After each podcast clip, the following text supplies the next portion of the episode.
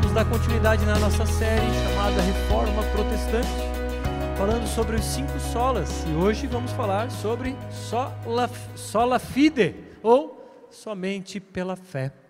O que esse texto tão importante que nós vamos ler em Romanos capítulo 3, verso 21 a 26, tem a nos dizer.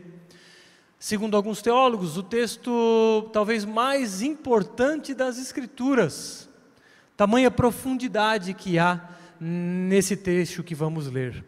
E vamos falar então sobre somente pela fé, mas numa na seguinte perspectiva: o que nós precisamos fazer para sermos aceitos por Deus? O que você faz que te faz digno de estar na presença de Deus? Vamos lá, ler o texto, Romanos capítulo 3, verso 21. Você pode ler aqui na tela comigo, se preferir, ou na sua Bíblia. Ah, desculpa, irmãos, só um detalhe. Se você não sabe, nós temos um ministério infantil, mas vejo que não há crianças aqui, então acredito que todas estão lá. Legal, excelente. Ah, vamos lá. Mas agora se manifestou uma justiça que provém de Deus, independente da lei, da qual testemunham a lei e os profetas. Justiça de Deus mediante a fé em Jesus Cristo, para todos os que creem. Não há distinção pois todos pecaram e estão destituídos da glória de Deus. Sendo justificados gratuitamente por Sua graça, por meio da redenção que há em Cristo Jesus. Deus o ofereceu como sacrifício para propiciação mediante a fé pelo seu sangue, demonstrando a sua justiça. Em sua tolerância, havia deixado impunes os pecados anteriormente cometidos. Mas no presente demonstrou a sua justiça, a fim de ser justo e justificador daquele que tem fé em Jesus. Pois bem, irmãos, texto bem profundo, cheio de ensinamentos muitíssimo importantes para a nossa fé cristã. E como volta e meia pergunto, eu quero fazer essa pergunta de novo. Se você morresse hoje, você iria para o céu ou não? Reflita sobre isso. Se você morresse hoje, você iria para o céu ou não? Pois bem, todas as religiões oferecem instruções de como ser aceito por Deus. Todas as religiões oferecem um caminho.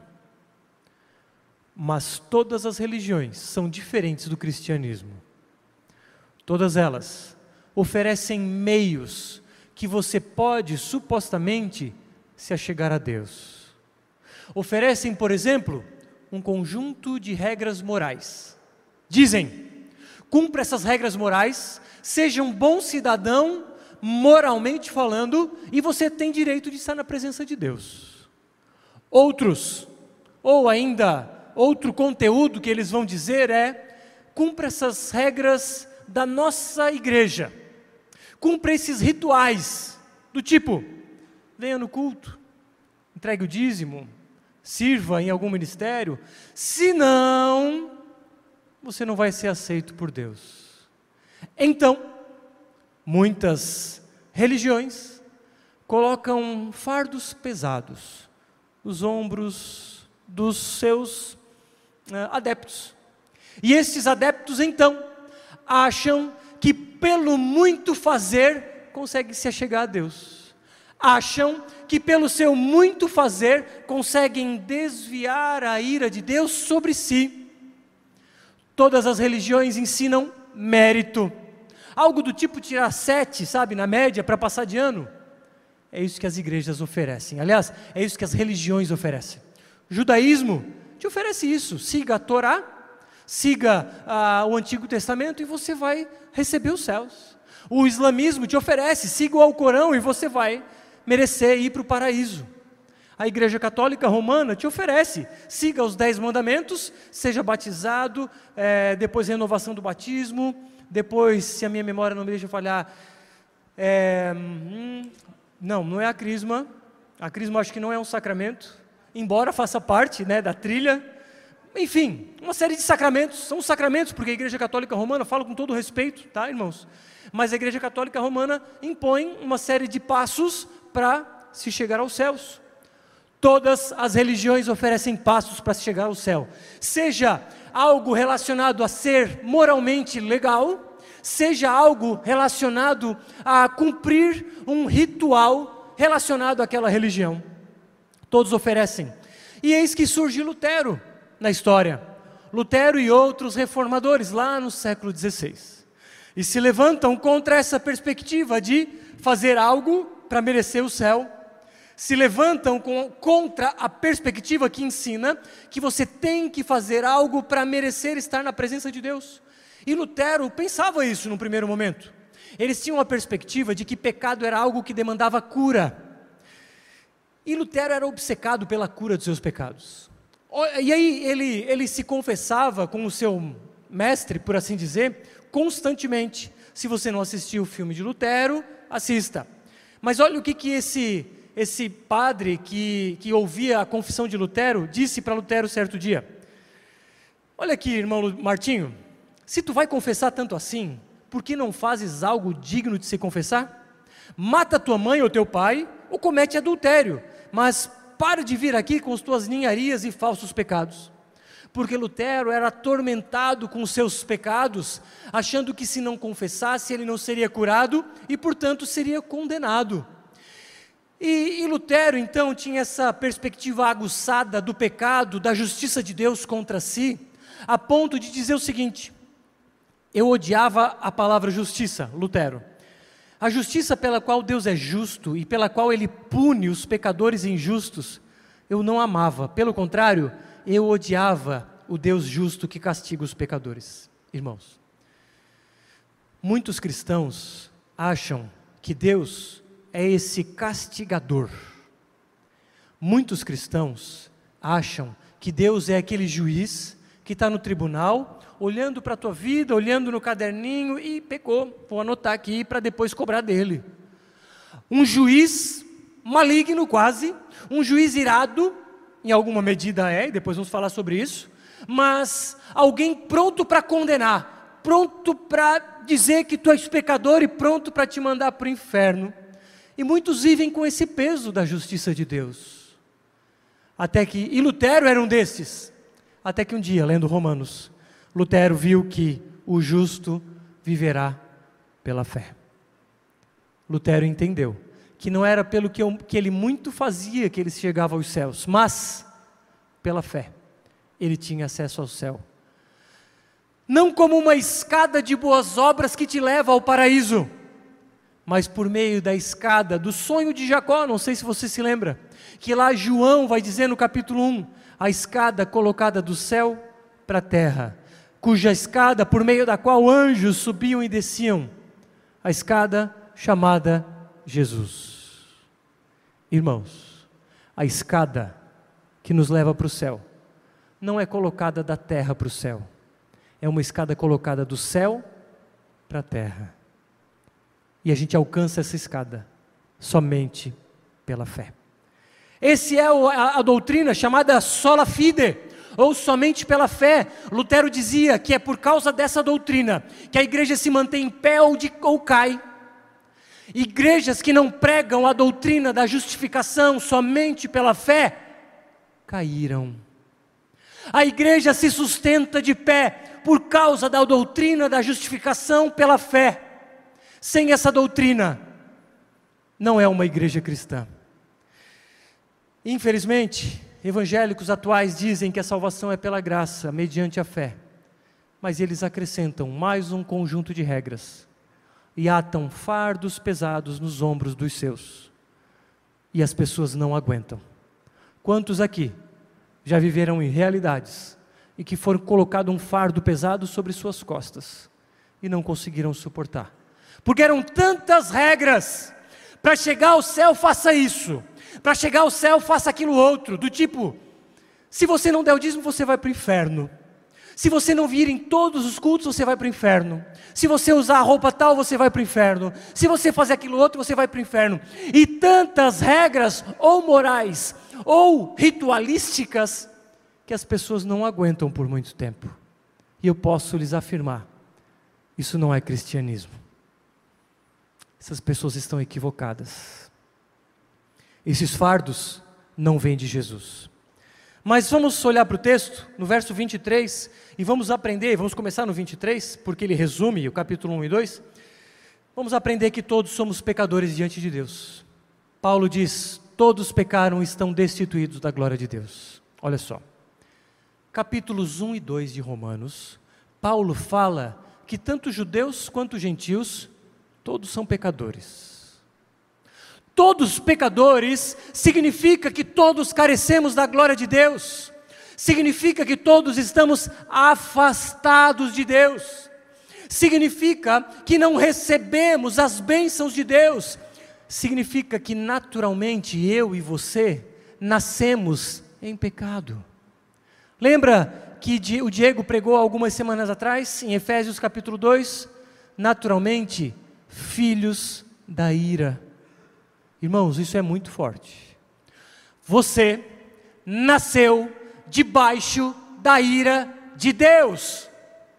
Todos nós pecamos. Sabe o que, que Paulo diz no capítulo 2, desculpa, no capítulo 3, nos versos anteriores? Não há um justo sequer. Não há quem faça o bem, não há quem busque a Deus, não há quem faça o bem.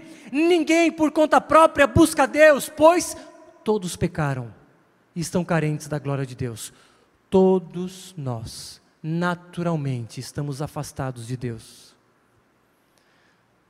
Você e eu estamos, estávamos separados por um abismo de Deus. Éramos inimigos dele. Você sabia que muitos não falam a verdade? Você sabia que muitos pregam a Bíblia pela metade? Você sabia que pecadores vão para o inferno e estão debaixo da ira de Deus, mas isso dói nos ouvidos das pessoas, portanto é melhor não falar. É melhor não falar para não agredir as pessoas. Mas nós vamos falar tudo que está na Bíblia, custe o que custar. E a Bíblia diz que somos pecadores, irmãos.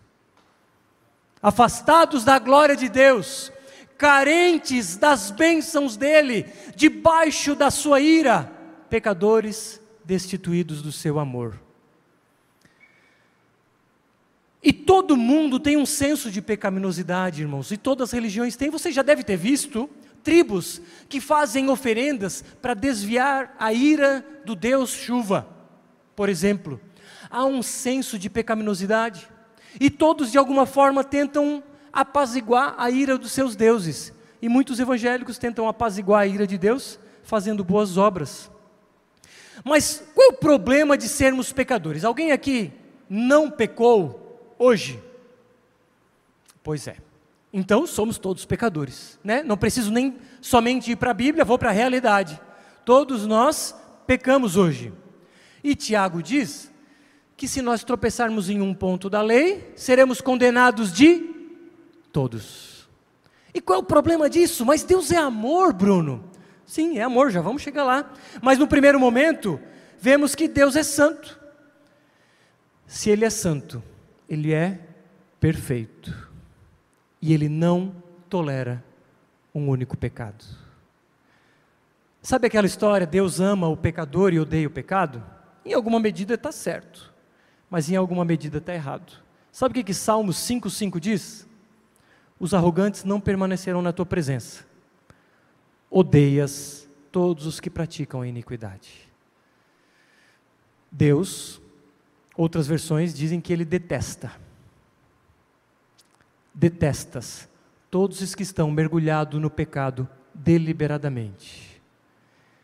Irmãos, se Deus é santo, perfeito, ele é como um lençol branco. Imagine um lençol branco com uma gota de sangue, deixa de ser branco ele passa a ser um lençol manchado. Portanto, Deus não tolera nenhum único pecado sequer, porque Ele é santo. Sendo Ele santo, Ele não tolera pecados e Ele detesta aqueles que estão mergulhados no pecado. E além de santo, Ele é justo. Olha só. Se Deus dissesse, Grecon, tu pecou, tu sabe muito bem, e o Grecon diz, sim, verdade, mas Grecon, eu vou esquecer os teus pecados. E assim, eu vou fingir que nada aconteceu. Mas o Felipe não, o Felipe eu vou penalizar. Isso significa um Deus injusto. Algum juiz pode, diante de um réu confesso, pego em flagrante em assassinato, liberar o cara da condenação? Não, ele seria injusto. Deus é completamente justo, portanto, ele não deixa nenhum pecado impune. Êxodo 34, 7 fala que Deus não inocenta o pecador. Porque se ele inocentasse o pecador, ele seria injusto.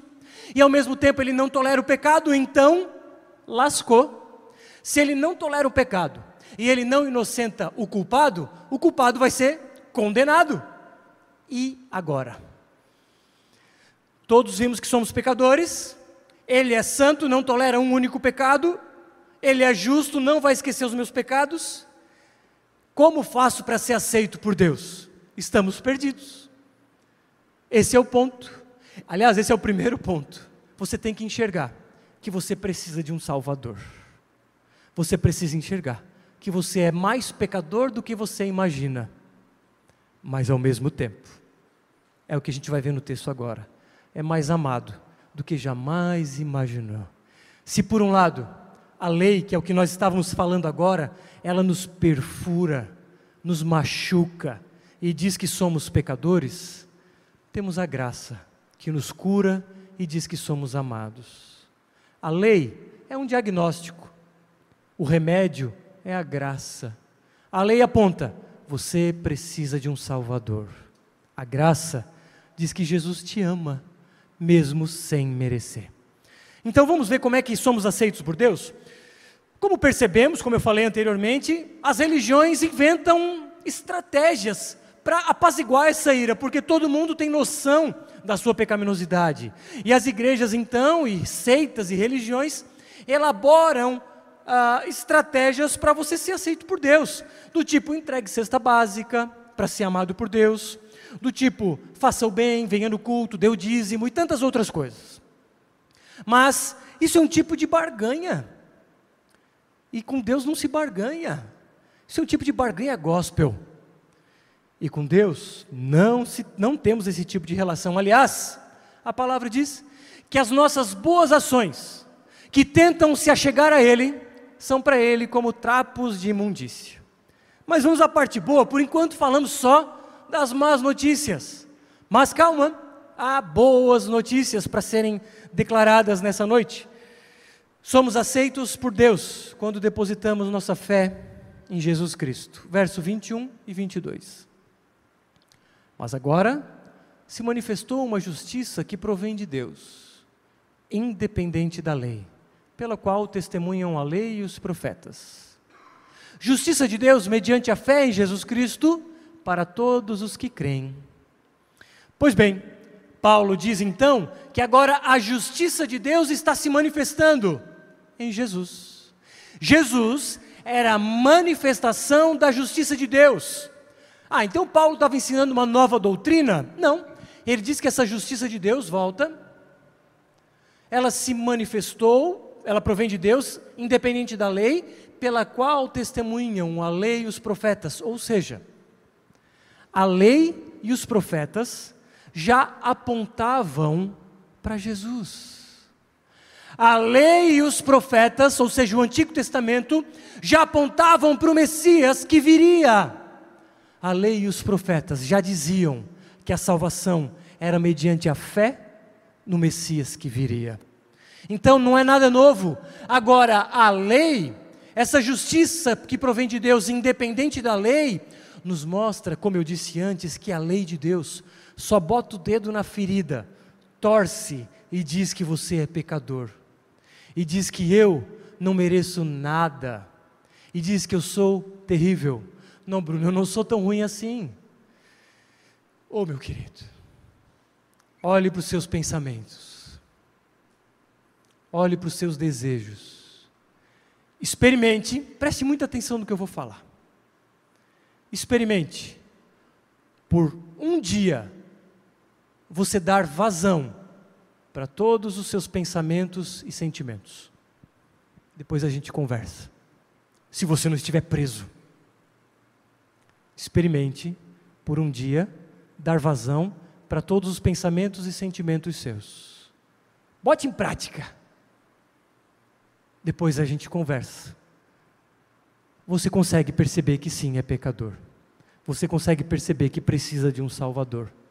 Eu sou terrível.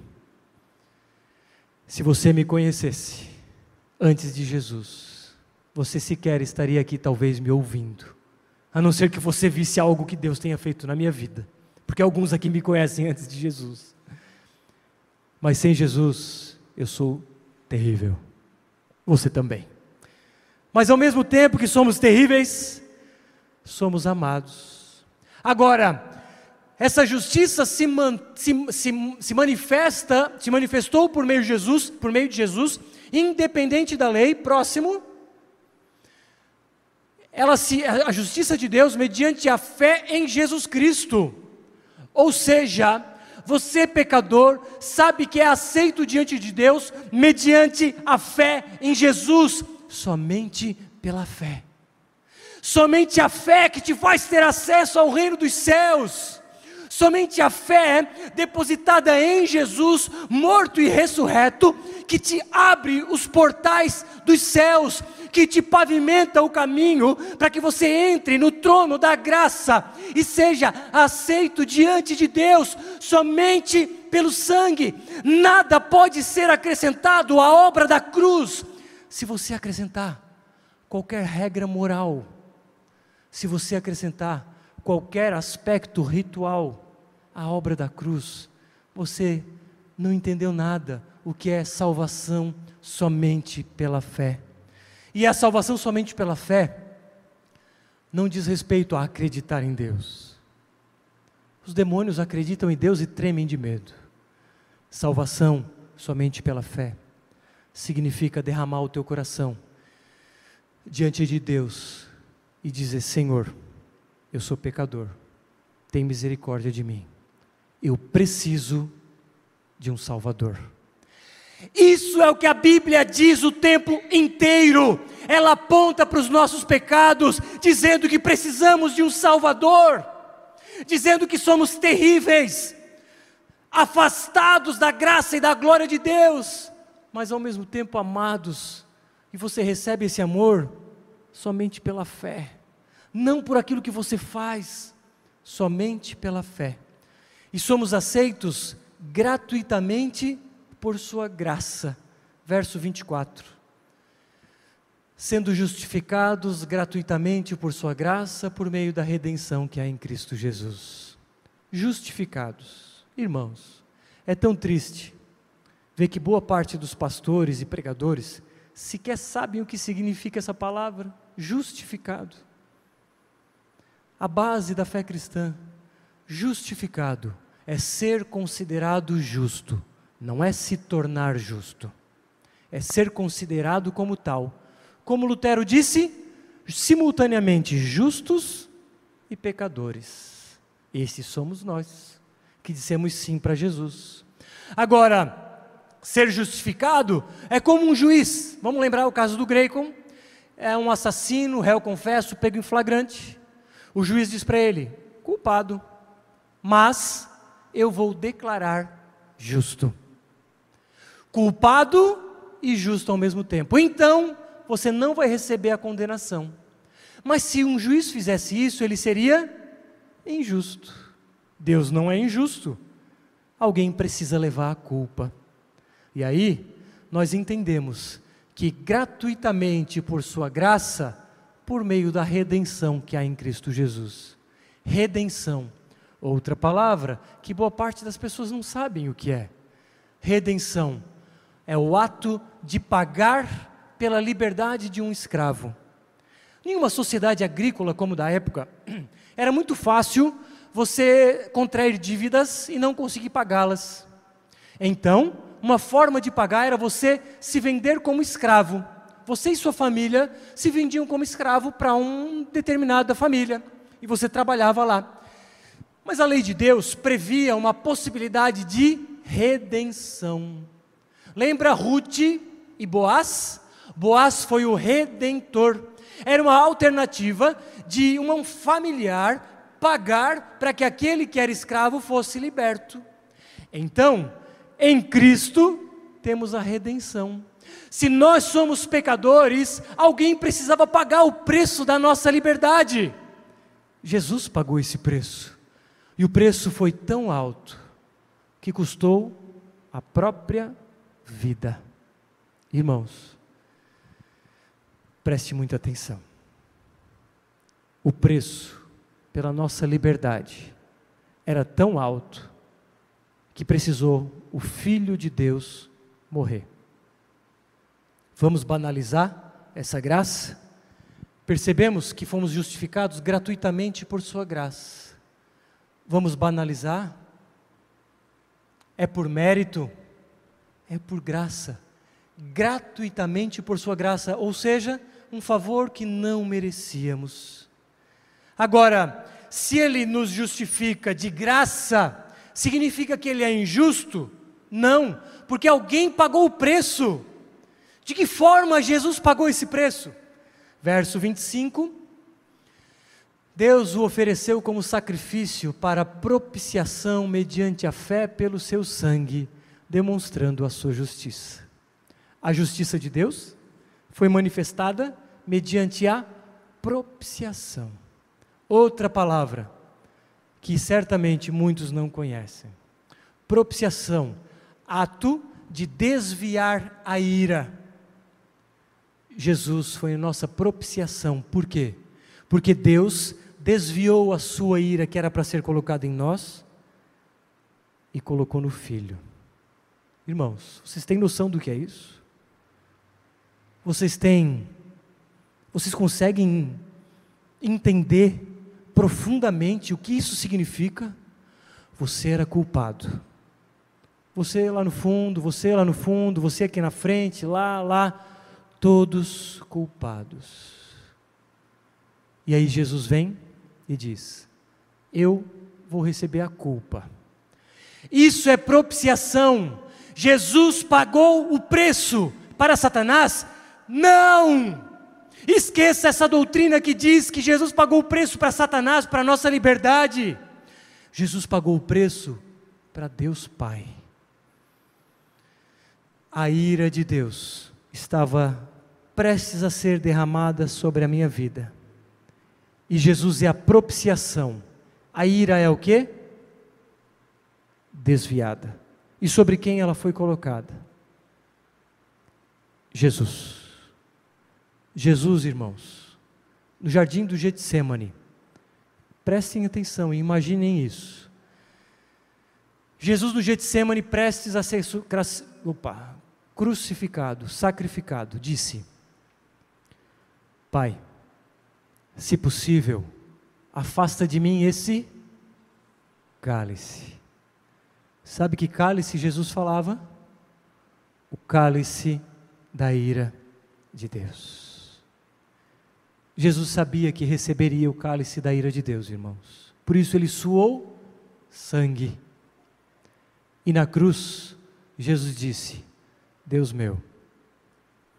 Nesse momento ele não chama de Pai, ele chama de Deus meu. Por que me abandonasse? Irmãos, por favor, presta atenção. Por favor, internalize o que isso significa, porque essa é a mensagem mais importante das nossas vidas. Jesus, o Messias, o Filho de Deus, disse: Pecado da Manu, eu vou levar. Pecado do João, eu vou levar. Pecado da Mari, eu vou levar. Entendem que é amor? Vocês conseguem entender o que é amor de verdade? Isso é amor. Vamos ser carentes de amor se eu tenho um amor como esse? Um pai que envia o filho para morrer vocês, muitos aqui têm filhos, alguém enviaria o filho para morrer em favor de um ladrão? Pois é, Deus Pai fez isso. Isso é verdadeiro amor. Imagine o teu filho ser sacrificado, humilhado em favor de pecadores. Irmãos, isso é amor. Isso é verdadeiro amor. Agora eu não vou andar em gratidão, em santidade por causa desse amor. Que ai de mim. Ai de mim se não for um servo de Cristo. Ele morreu por mim. Irmãos, Desculpa.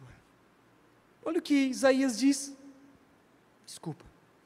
Certamente, Ele tomou sobre si as nossas enfermidades, as nossas dores levou sobre si. E nós o considerávamos como aflito, ferido de Deus e oprimido. Mas Ele foi transpassado por causa das nossas transgressões, Ele foi esmagado por causa das nossas iniquidades.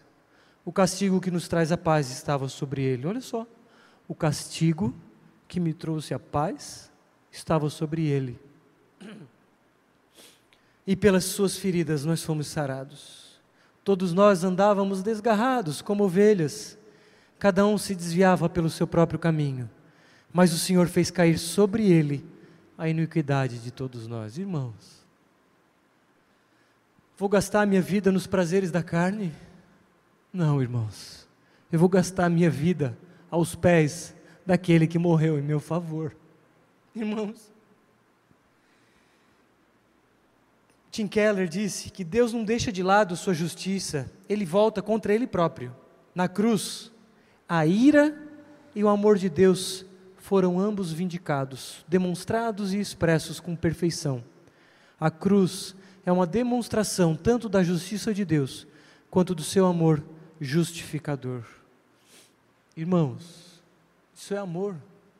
Sabe, quando a gente fala aqui sobre fazer discípulos, sobre servir, não é para colocar fardo nos ombros de ninguém, é para dizer assim: Jesus te ama tanto, e se a tua vida não for dedicada a Ele, é tu que está perdendo, porque a melhor coisa da minha vida é servir a Cristo. Irmãos, alguns aqui me conhecem no passado. Quando que eu ia imaginar que eu ia ser, primeiro, crente, e segundo, pastor? Jamais imaginaria, irmãos mas porque algo aconteceu dentro de mim e eu entendi um pouco desse amor que me alcançou. Esse amor está aqui, esse amor está disponível, basta dizer sim. Irmãos, basta dizer sim, não precisa fazer nada, não tem regras, não tem rituais, suba no monte, fique de joelhos, reze isso, ore aquilo outro, leia o salmo tal. Não tem regras. Basta dizer sim. É pela fé. Não é um sim da boca para fora, mas é uma fé transformadora. Jesus, ou melhor, Deus então é um tirano que adora penalizar pecadores? O meu Deus não é tirano. O meu Deus enviou o próprio Filho para morrer em nosso favor. E na cruz, Jesus disse: Está consumado. Isso significa que você não precisa acrescentar nada. Isso significa que uma vez pago, você não precisa pagar de novo. Se Jesus pagou pelos seus pecados quando você disse sim você não vai mais para o inferno, aconteça o que acontecer, porque seria injustiça da parte de Deus um pecador pagar duas vezes.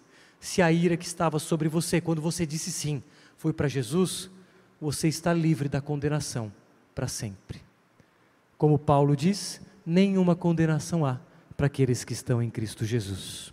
Agora, isso foi pago só por aqueles que têm fé. E concluo dizendo: Eu, naturalmente, sou pecador. Você, naturalmente, é pecador. Mais pecadores do que imaginamos. Como eu disse, dê vazão para os seus pensamentos e sentimentos de um único dia.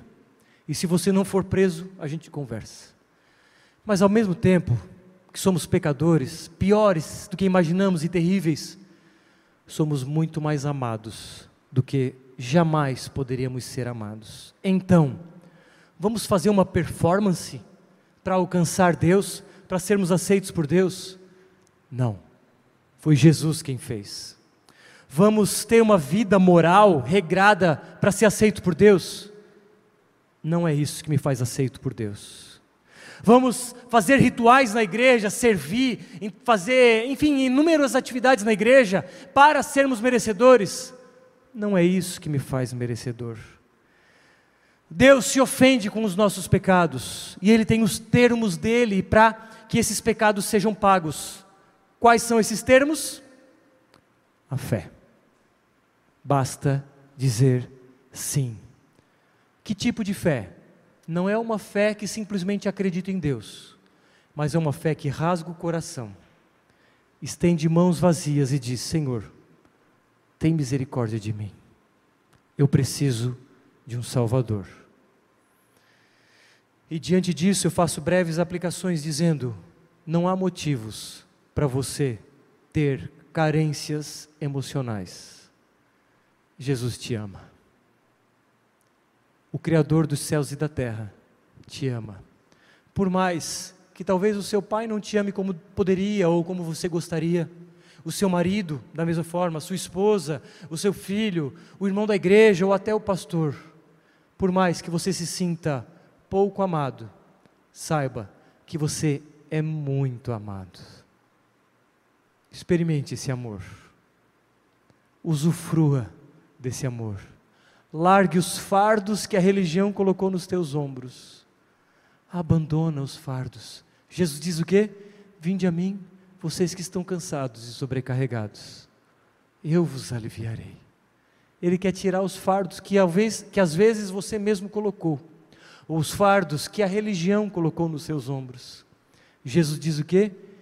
Vinde a mim e eu vos aliviarei. Agora, se é por graça, vamos mergulhar no pecado?